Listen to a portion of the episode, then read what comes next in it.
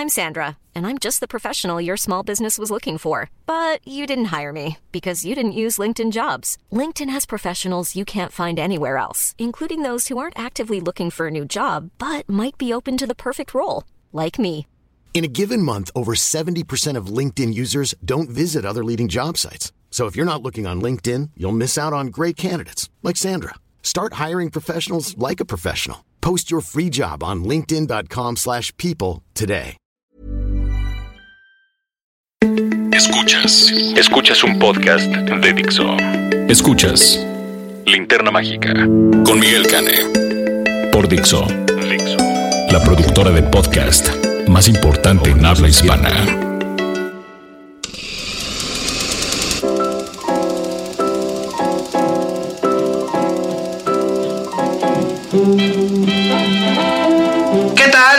Escuchas que coleccionan, descargan, se conectan a este podcast maravilloso de Dixo de cinéfilos para cinéfilos, La Linterna Mágica. Yo soy Miguel Canes, un monstruo estrella. Eh, pues aquí estoy y pues vamos a darle a nuestra septuagésima segunda edición. Se dice fácil, pero no lo es tanto. Este, la verdad es que han sido ya muchos meses de darle y yo estoy requete contento de estar aquí compartiendo con ustedes. Hoy vamos a hablar de una este de una película mexicana. También vamos a a hacer una recomendación de una serie de televisión alemana que se acaba de estrenar en Netflix. También les vamos a hablar de un clásico muy especial y muy bonito. Y Raulito Fuentes, por supuesto, nos traerá lo más novedoso del mundo geek. Así que pues, comenzamos. La crítica de la semana.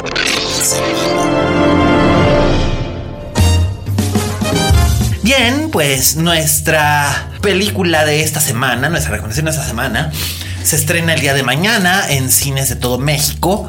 Es una película mexicana que se llama Cuando los hijos regresan.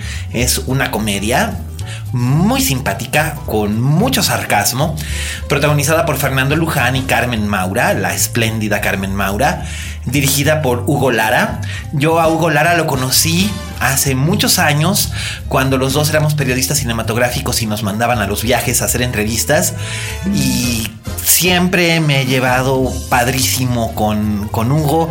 Yo lo quiero mucho y la verdad le admiro y le reconozco que él quería ser director de cine, veía muchísimo cine y no se detuvo hasta poder hacer su propia película. Y la verdad es que le quedó muy bien. Su ópera prima es esta. Está muy bien realizada. Con una producción muy logradita. Con un guion simpático y al mismo tiempo bien balanceado y sobre todo tiene un elenco estupendo porque aparte de Fernando Luján y Carmen Maura que son espléndidos está Cecilia Suárez está la enorme Irene Azuela está nuestro muy querido amigo Francisco de la Reguera está Eric Elías Anabel Ferreira Lalo España la verdad es que no tiene, no tiene para dónde perder.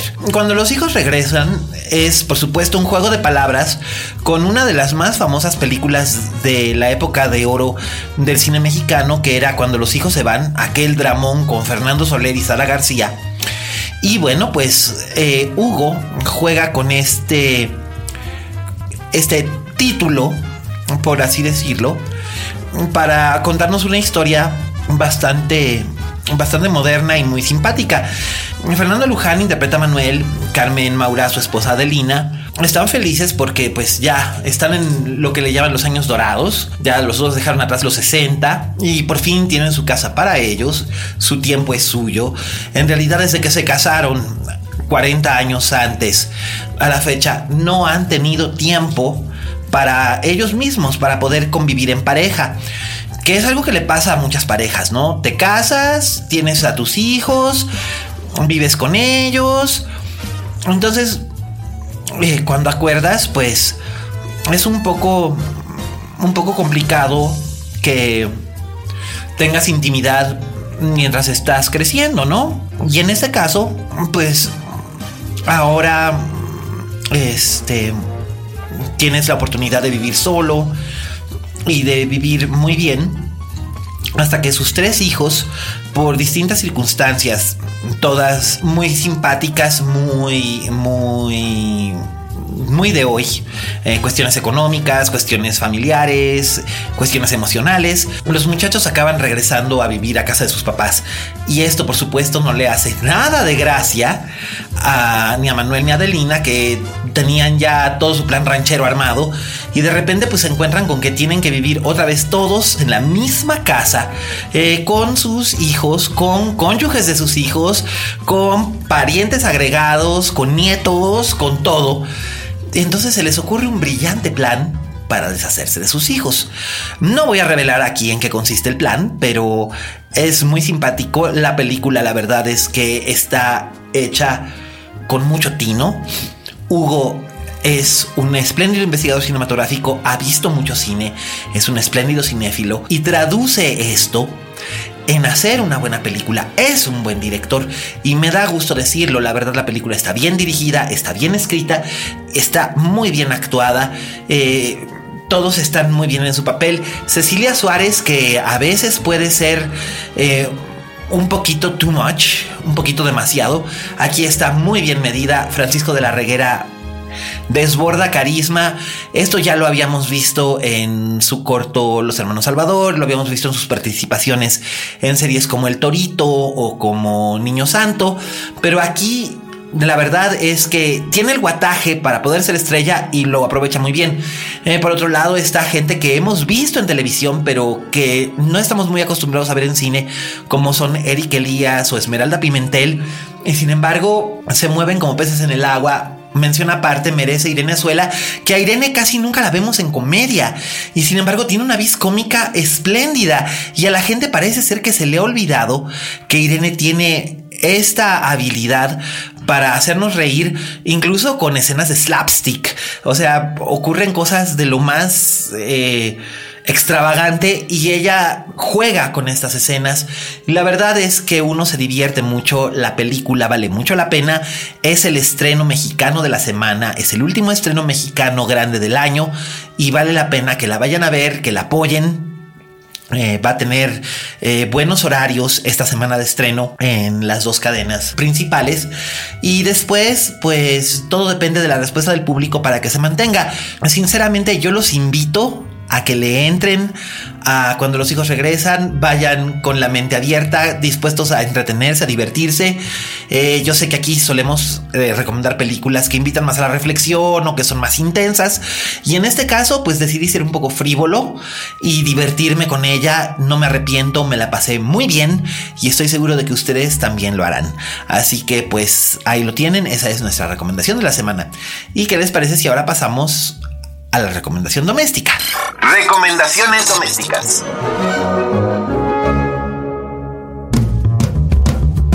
Bien, pues nuestra recomendación doméstica en esta ocasión pertenece a Netflix y es la primera serie que ellos hacen que se desarrolla, se eh, produce, se filma y se escribe en Alemania. Está ambientada en la Alemania contemporánea y gira en torno a la desaparición de dos pequeños niños en el poblado de Widen o Biden. No sé cómo lo pronunciaría un alemán y Roberto Cavazos probablemente me dirá cómo se producen, pero digamos que si es una serie alemana, entonces es Biden. Eh, y el pueblo se buscan buscarlos hasta que la situación cada vez se convierte en una más y más en una especie como de experiencia sobrenatural y todo parece estar relacionado con una serie de incidentes que ocurrieron en el pasado, en los años 80. Y todo esto, la desaparición de los niños eh, y sus conexiones con cuatro distintas familias. Y esto, pues, cómo, cómo se va eh, relacionando, ¿no? Como lo que hicieron cuando eran niños, algunos de sus personajes regresa a perseguirlos y cómo no puede haber un futuro, ¿no? Eh, sobre todo eso es lo que pone en riesgo. Es una historia con una ambientación muy gótica. Eh, la serie son 10 episodios que se van de volada, eh, son de duración de una hora y la verdad es que está muy bien, nos tiene al borde del asiento. Las series de suspenso y terror tienen un problema para, para, ser vendibles. Por ejemplo, American Horror Story planea siempre sus arcos en, en, un, en un, espacio de entre 8 y 10 o 12 capítulos. Eh, en este caso son 10. Eh, tal vez haya la posibilidad de una segunda temporada, pero las preguntas que plantea sí las resuelve que eso es algo que desde que ocurrió lo de Lost, la gente como que sentía un cierto tipo de desconfianza y luego pues ocurrió lo de Twin Peaks, pero bueno, Twin Peaks es un caso muy muy sui generis y David Lynch hace básicamente lo que quiere. En este caso sí hay una narrativa concisa, sí hay una anécdota que vamos a ir siguiendo y que sí se va a ir resolviendo, pero también vamos a tener como giros en el tiempo, de repente vamos a ver la historia como ocurre en los años de la posguerra, 1953, 52. Después la veremos en los años 80, cuando todavía Alemania estaba dividida en dos. Y después lo vamos a ver en la época actual. E incluso eh, hay intimaciones de que podemos asomarnos hacia lo que nos separa el futuro como humanidad. Es muy, muy interesante, es muy inquietante, eh, empieza muy bien y no nos suelta. Creo que ese es el gran secreto para una serie de suspenso que tenga éxito. Tiene que tener un primer capítulo que sea realmente impactante y no soltarte como ocurría en el caso de The Sinner. Eh, entonces, pues creo que ese es el punto. Dark funciona muy bien, realmente sí es muy oscura, es muy violenta, es muy inquietante. Eh, si ustedes son propensos a sentirse angustiados cuando están solos en casa viendo algo de terror, yo les recomendaría que mejor se esperen a verla cuando estén acompañados de alguien. Pero eso sí, lo que seguramente va a suceder es que ustedes no van a poder dejar de ver la serie. Van a querer seguir viendo hasta llegar al final. No hay un solo capítulo en el que uno diga aquí lo dejo o tengo que hacer una pausa. Por atroz y escalofriante que sea lo que estamos viendo, no podemos despegar los ojos de la pantalla y creo que eso es un gran, gran acierto. Y bueno, eh, Netflix ha estado realizando producciones originales en México y Estados Unidos, sino también en Europa. Ya hemos visto Marcel, ya hemos visto un servicio secreto muy secreto, que son las que hicieron en Francia. Eh, ya vimos la espantosa Las chicas del cable, que a mí me parece atroz y horrenda y injustificada. Y creo que es el peor producto que ha hecho Netflix, que fue el que hizo en España. Eh, también está Zburra, que es la que hizo en Italia. Y bueno, pues ahora nos llega esta que es la que hizo hicieron en Alemania. Que es curioso que Alemania y Australia, que en Australia también eh, produjeron una serie que se llama Glitch, eh, se hayan decidido por algo más sobrenatural y más inquietante. Pero bueno, siempre hemos sabido que el género del terror es atractivo y vende. Así que pues yo les recomiendo mucho que lleguen con la mente muy abierta para ver esta serie y van a ver cómo se enganchan y no pueden despegar sus ojos de ella. Y bueno, esa es nuestra recomendación doméstica de la semana. ¿Y qué les parece si nos vamos ahora con el crítico de cine más chévere de Jalisco, eh, el fabuloso Raulito Fuentes, que anduvo muy movido por la Feria Internacional del Libro de Guadalajara estos días? Raulín ya lleva muchos meses, yo diría que de hecho ya ya lleva más de un año haciendo su cápsula de Oye Fuentes. Y si ya cumpliste un año, Raulín, felicidades. Muchas gracias por estar aquí siempre con uno. Este no solamente es un espléndido crítico de cine, también es uno de mis mejores amigos, que digo, es casi mi hermano. Entonces, este, pues es un placer que nos estés acompañando en esta edición 72 de La Linterna Mágica. ¿Y qué les parece si escuchamos lo que él nos tiene que decir? Adelante, Raúl. Oye Fuentes. Hola, ¿qué tal? Esto es Oye Fuentes, el espacio que Miguel Cane me brinda en la linterna mágica. Yo soy Raúl Fuentes y a mí me encuentras en Twitter y en Instagram como arroba Oye Fuentes.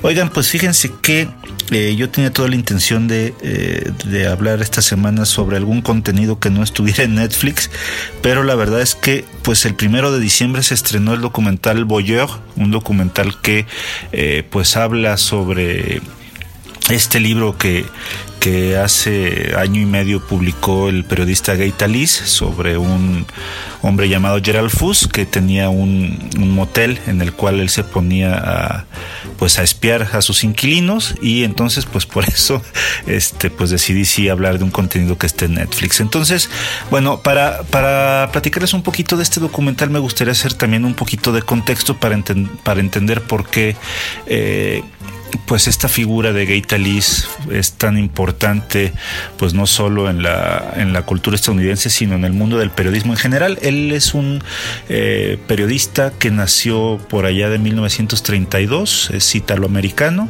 su papá era sastre, entonces pues él tuvo la costumbre de siempre, bueno, tiene porque sigue vivo, tiene la costumbre de siempre vestir de manera impecable. Eh, él siempre ha sido un periodista que ha defendido de alguna manera, pues contar historias más bien sobre, sobre la, sobre digamos los perdedores, como él lo dice, ¿no? En su libro, por ejemplo, de la vida de un escritor, él decidió narrar la historia de la única futbolista que falló un penal en una final que hubo de, fútbol femenil entre Estados Unidos y China, y él, decidió que el personaje más interesante, pues fue aquella mujer que, falló un penal, ¿no? También para tratar de entender cómo por dónde van las miradas que tiene Gay Talis hacia, sus entrevistados.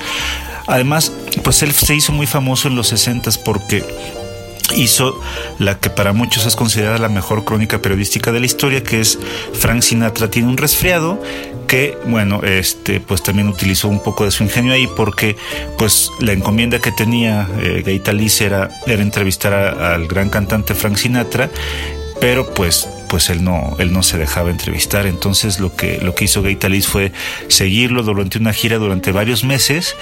Y la historia que nos presenta es precisamente ese fin de semana en el que Frank Sinatra tiene un resfriado, lo cual pues lo puso de mal humor y además pues le impedía cantar, ¿no? Gay Talis pensaba que, eh, que si la que, digamos que un resfriado era la, única kriptonita que podría detener a alguien de la estatura de Frank Sinatra.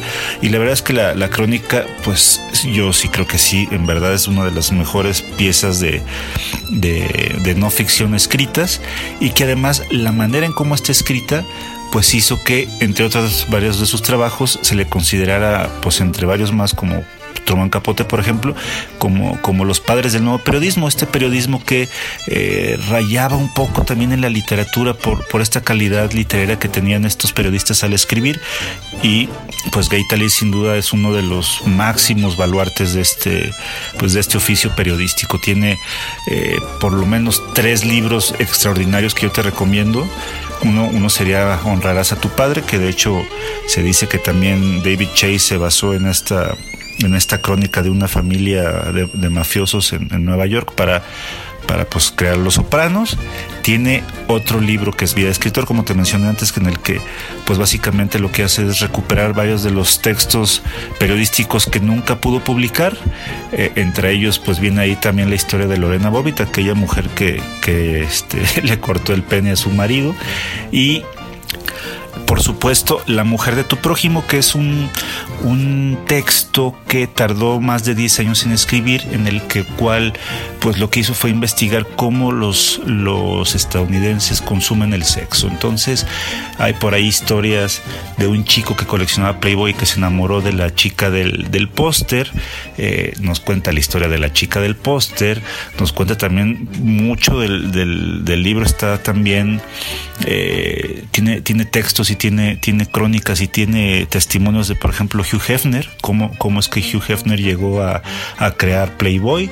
Y pues bueno, es un, es un libro de, verdad recomendable si quieres conocer un poco más sobre, sobre el consumo de, de sexo en, Estados Unidos. Es un libro eh, que se publicó a mediados de los 80, principios de los 80, y es precisamente por este libro que este Gerald Fuss eh, quiso contactar a Gay Talis para pues que de alguna manera también él el periodista estuviera enterado de qué era lo que pasaba, de cómo consumía este hombre el sexo. Él, como te digo, eh, tenía un motel y se ponía a esperar a sus, a sus inquilinos. Entonces, él llevaba, digamos, un, diario de cómo, de qué era lo que pasaba y esta actividad la hizo durante más de una década. Eh, Gay no estaba, digamos, como listo para, para publicar el material porque en uno de esos momentos que, que Gerald Fuss estaba, estaba espiando a sus inquilinos, eh, pues hubo un asesinato. Un hombre mató a, su pareja y eh, en parte Gerald Fuss eh, pues digamos que fue indirectamente responsable. No te voy a spoiler la manera en cómo, en cómo pasa eso para que veas el documental, pero eso aparece en el libro y entonces se hizo una gran polémica porque pues hasta qué hasta qué punto llegaba la ética periodística de manera que se podía ocultar un, crimen de esta naturaleza, por lo cual decidieron esperar más de 30 años para que este libro eh, viera la luz.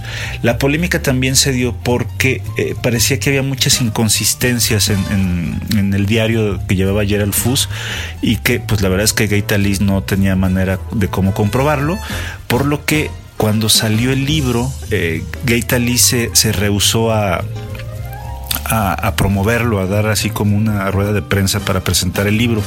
Entonces el libro ya estaba envuelto en muchísima, muchísima polémica. Steven Spielberg había comprado los derechos para llevarlo al cine y se decía que San Méndez sería el, director que, la realizaría. Después de, este, de esta polémica pues se decidió ya no, ya no hacer la película. Por eso, y por eso es sorprendente que, aparezca este documental llamado Voyeur en el que pues nos cuenta digamos el, el antes y el durante y un poquito del después que, pasó al, momento de publicarse este libro. Sin embargo, es un documental, pues, que yo me atrevería a catalogar un poco de chapucero, porque eh, algunas, no, digo, no me consta, pero me parece que algunas de las escenas que, vemos, que vemos en este documental están, están recreadas, y no es que tenga nada de malo recrear algunas escenas de los documentales, digo, para, para ejemplos, pues están Anukel Esquimal, que es un documental completamente rehecho por por Robert Flaherty, pero a mí lo que me hace mucho ruido de ver un documental de esta naturaleza es que si estaba envuelto en tanta polémica precisamente porque no se podían corroborar los datos que parezca que tenga escenas recreadas, pues creo que le, da un poquito en la torre eh, la credibilidad del, mismo. Hay, momentos que se sienten muy tensos, hay un momento en que, en que parece que los documentalistas quieren enfrentar a estos dos personajes, a Gay Talis y a Gerald Fuss, y se nota la molestia del, mismísimo Gay Talis con, con, ellos, a los cuales acusan no de documentalistas, sino de camarógrafos. Eh, en ese sentido, pues creo que el documental hace un buen eh, papel, digamos, en ponernos en contexto todo lo que sucedió para pues para entender por qué este libro es tan polémico, por qué este personaje, Gerald Fuss, eh, pues es como es. Yo no sé si has tenido la oportunidad de, ver este libro, está a la venta en español, lo, publicó la editorial Alfaguara, se llama El Motel del Boyer y es un libro que te puedes echar en menos de una semana. La verdad es que la narración, la, gran mayoría de la narración que tiene el libro pues está hecho por Gerald Fuss. Ahí también pues uno se pregunta qué tanto le pudo haber metido Gaitales este pues la mano ahí como, como, como periodista. Yo, yo que leí el libro hace un año te puedo decir que pues parece que él nomás escribió como, el, ¿qué será? Un 25 o 30% del libro. Entonces, pues es la verdad una publicación muy extraña porque tratamos de un periodista tan preparado, tan... Eh, pues versado en lo que es su oficio que haya tenido un resbalón de esta naturaleza es, de no entenderse y se nota la frustración y la tristeza y el, y el, y el enojo que sufre Gaita Liz con la publicación de este material, al cual pues él mismo se, atrevió a calificar como, pues, como un libro de ficción, un libro de literatura, no de, no, de periodismo. Eh, a mí me gustaría que si tienes la oportunidad de, de, darle un ojo a este documental, pues que me platiques qué te parece, porque pues a mí yo sí creo que es un, documental que, vale la pena verse eh, y reverse y acompañarlo con el libro porque el libro de verdad es una es una pieza bastante bastante entretenida. Eh, yo creo que sí daría para una, una buena película que tuviera algún director acá de renombre que la pudiera dirigir. Pero por lo pronto pues tenemos esto no tenemos el libro del motel del Boyer tenemos el documental Boyer. Y pues nada me gustaría que me platicaras qué te pareció. Te recuerdo que yo estoy en redes sociales como arroba oyefuentes pues esta es mi participación esta semana y te agradezco tu atención y nos escuchamos la próxima semana. Hasta luego. Escuchas. Escuchas. Linterna mágica. Fixo. Gracias, Raulito. Bueno, pues ya saben, arroba Oye Fuentes en todas las redes sociales. Síganlo. De verdad, eh, se la van a pasar muy bien. Eh, tiene una colección de Funcos maravillosa, eh, hace palidecer de envidia la mía y además pues, es un tipo absolutamente sensacional, este Raúl Fuentes. Y bueno, pues ya saben, háganle caso en todo lo que les recomienda. Y bueno, ¿qué les parece si ahora vamos a con el postrecito de nuestra hermosa entrega 72 de la linterna mágica? Eh, creo que les va a gustar mucho porque voy a recomendar una de mis películas favoritas de la vida. El, clásico de la semana.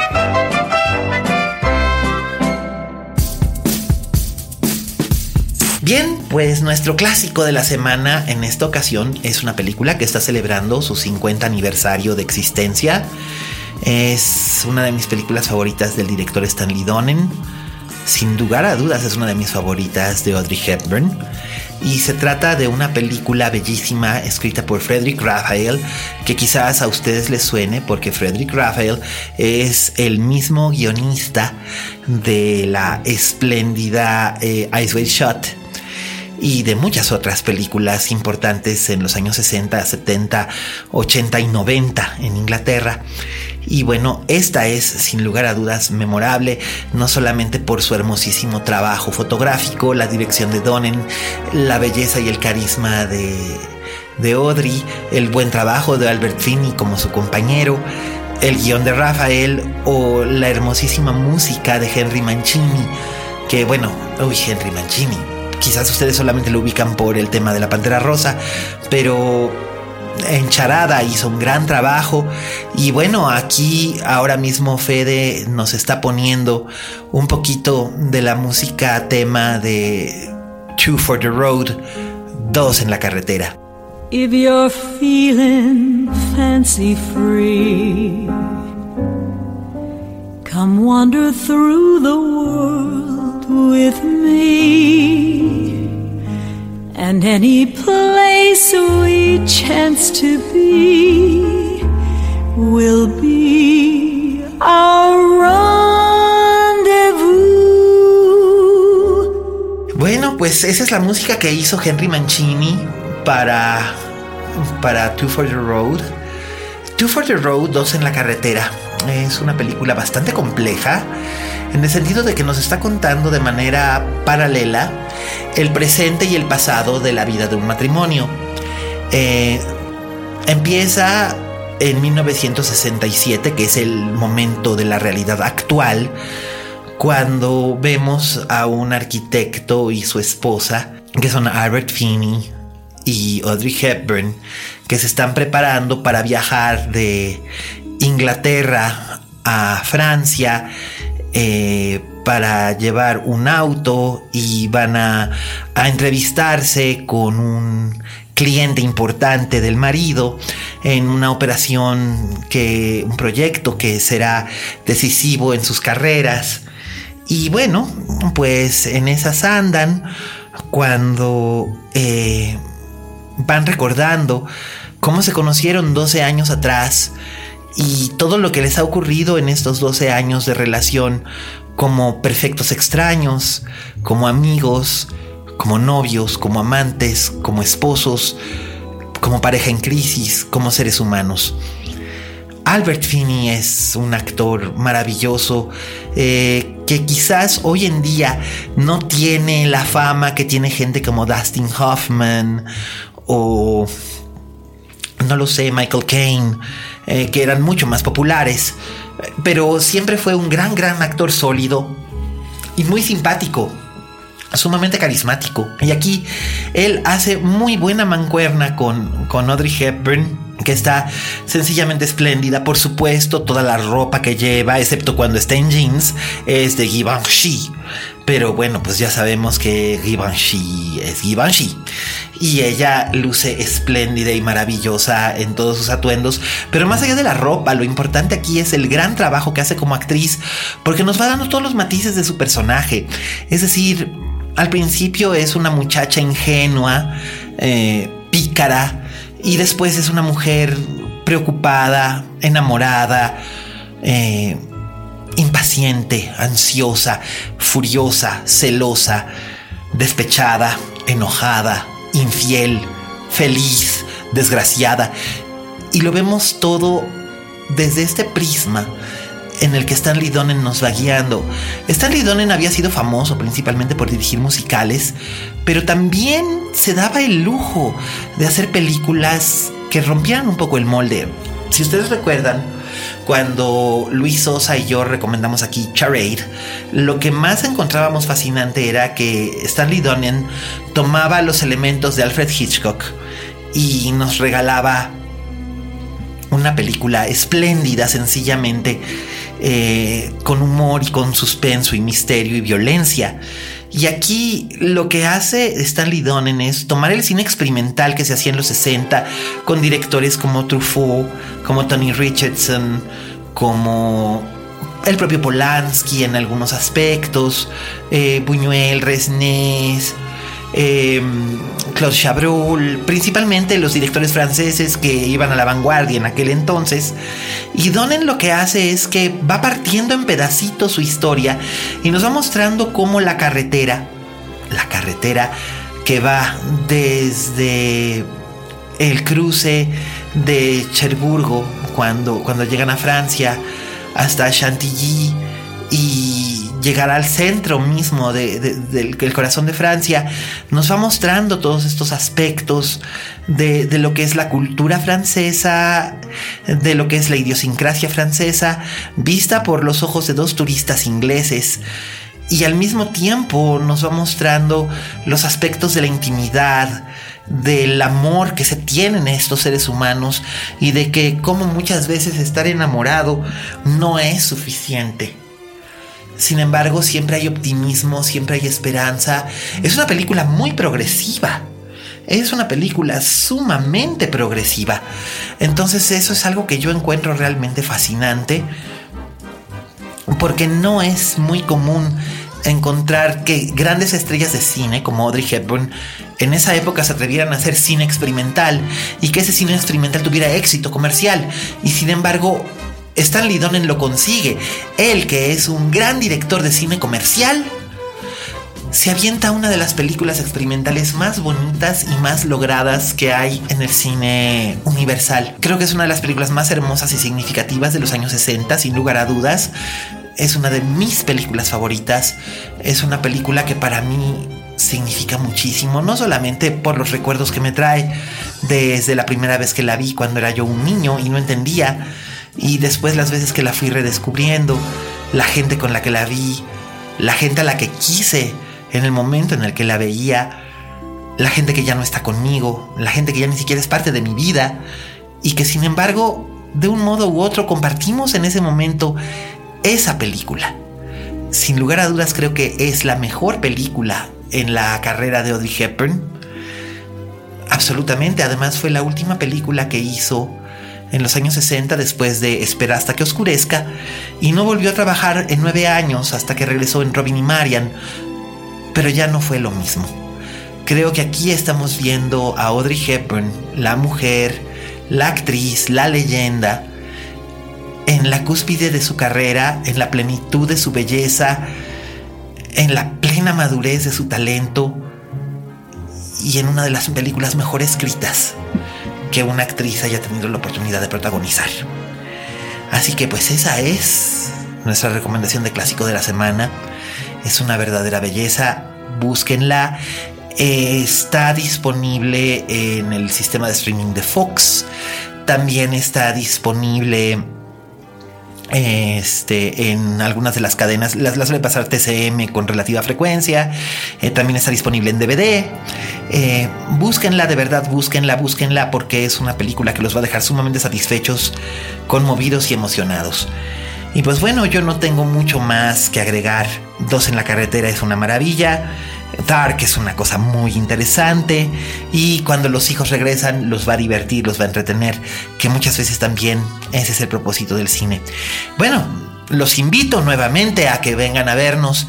Eh, estamos ya por terminar temporada de Almas Perdidas en el Foro Lucerna todos los miércoles a las ocho y media de la noche. Eh, vengan, mencionen en la taquilla el podcast Linterna Mágica y les haremos un 30% de descuento en su, en su boleto de entrada. Eh, de 350 pesos se va a 245. La verdad es que no se van a arrepentir. Es una historia de terror escrita por un servidor, dirigida por Roberto Cavazos y la verdad es que está bien padre. Y bueno, pues no me queda mucho más que agradecer más que a Vero, que está en los controles, eh, a Fede en la postproducción, a Dani, el creador de Dixo, y por supuesto a Oscar que nos escribe nuestros textos, y a ustedes, escuchas. Eh, muchísimas gracias a todos los que nos escuchan eh, en donde quiera que nos sintonizan. y nos oyen, especialmente Pablito Otero. se me pasó tu cumpleaños, manito, pero pues muchas felicidades. Te mando un abrazo bien grande. Gracias por escucharnos siempre. Y este, y pues nada, aquí estamos. Eh, cualquier cosa, pues ya saben, yo soy arroba alias Cane, usen el hashtag linterna mágica. Este, y pues muchísimas gracias. La edición 73 que grabamos la próxima semana será la última de 2017, en el que daré a, daré a conocer mi top 10 del año. Y después eh, nos tomaremos un receso, pero estaremos de vuelta en enero. Mientras tanto, como siempre es un placer estar con ustedes. Y recuerden, como dijo la Betty Davis, en este negocio si no tienes fama de monstruo, no eres una estrella. Hasta la próxima. Hasta la próxima.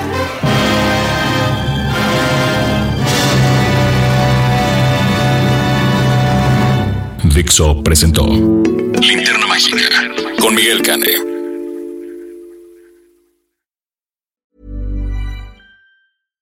How would you like to look five years younger? In a clinical study, people that had volume added with Juvederm Voluma XC in the cheeks perceived themselves as looking five years younger at six months after treatment. Look younger, feel like you. Add volume for lift and contour in the cheeks with Juvederm Voluma XC. Reverse signs of aging by adding volume to smooth laugh lines with Juvederm Volure XC. For important safety information and to find a licensed specialist, visit juvederm.com. That's J U V E D E R M.com. Not for people with severe allergic reactions, allergies to lidocaine, or the proteins used in Juvederm. Common side effects include injection site redness, swelling, pain, tenderness, firmness, lumps, bumps, bruising, discoloration, or itching. There's a risk of unintentional injection into a blood vessel, which can cause vision abnormalities, blindness, stroke, temporary scabs, or scarring. Talk to a licensed specialist to find out if it's right for you.